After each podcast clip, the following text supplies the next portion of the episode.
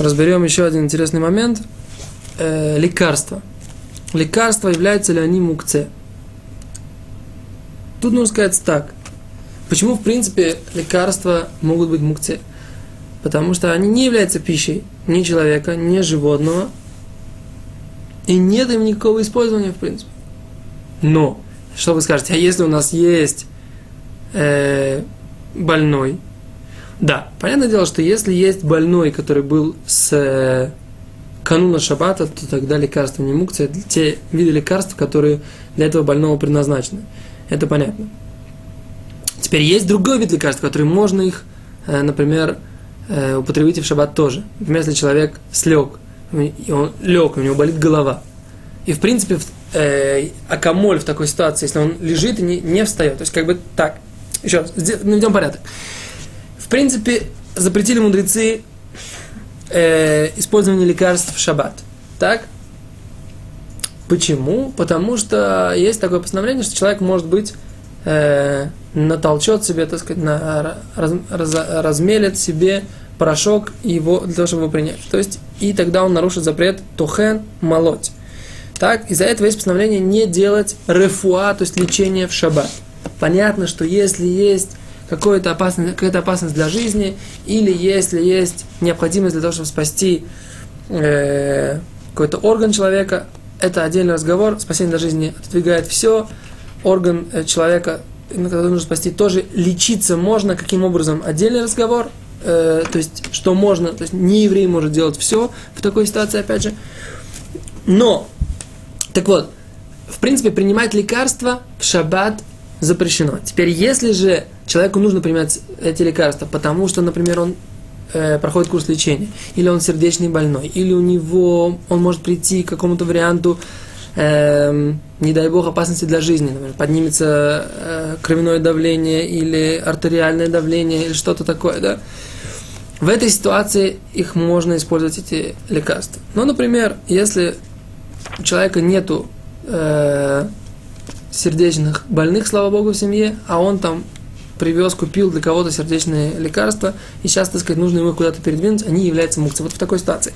То есть другая ситуация, если человек, у него есть акамоль, да, то есть э, какие-то обезболивающие, аспирин, колгейт, да, то есть все эти вещи, которые, в принципе, постоянно используются, если, например, ребенок слег, да, кто-то слег, кто-то, так сказать, в, э, в шаббат, то, в принципе, Человек всегда думает о том, что эти лекарства он будет использовать, поэтому в такой ситуации лекарство не является мукце. Всякие мази, которые в шаббат нельзя намазать, да, опять же, да, если есть вариант, что их можно вот так вот выдавить на руку, то опять же человек не отстраняется от них, он думает, что если, не дай бог, что-то случится, он может их использовать, и это вещи, которые могут случиться, да, то есть если это вообще такого не бывает, голова никогда не болит, человек никогда не ложится, да, то есть если человек как бы уже слег, то тогда ему можно лечиться, да? А раз он это такое, такие вещи случаются, то тогда эти труфот, эти лекарства, например, тот же акамоль, они не являются мукце, поскольку это, в принципе, как правило, вещь, которая может быть, которую человек иногда использует. Поэтому мы говорим, что лекарство является мукце, но четко это нужно ограничить, только если в том случае, если нет больного в пятницу еще, или если это лекарство, которое, в принципе, не используется стандартно в случае, когда человек ложится и плохо себя чувствует. Тогда они являются мукце, и тогда их нельзя, э, нельзя двигать, нельзя передвигать, переносить и так далее и тому подобное. Э, интересная ситуация, если у человека есть одежда, да, одежда, которая является шатнез, в которой есть лен и шерсть, вместе, она является, она принадлежит еврею, она является мукце, поскольку еврей не имеет права носить такую одежду. Если же она принадлежит не еврею, то она не является мукцей, можно ее, можно ее переносить. И исходя из этого, понятно, что если э, есть какое-то э, пальто, шатнез, которое нужно где-то повесить или там что-то принять у еврея, повесить на... Э, если пришли гости, и нужно принять у нееврея это пальто, повесить его на э, вешалку, а может быть оно шатнез, поскольку оно этому человеку, который к вам пришел в гости, можно носить это пальто, и нам в нем, например, лежит даже телефон, да, в принципе, можно тогда повесить его все равно на это, на эту вешалку, постольку, поскольку ему это нести, носить, одевать можно.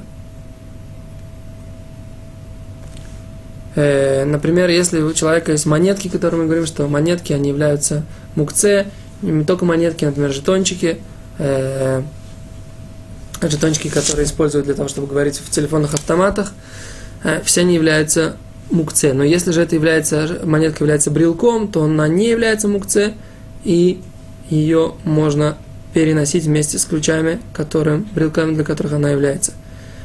Это то, что касается дополнительных примеров вещей, которые могут быть мукце, а в некоторых ситуациях не являются мукце.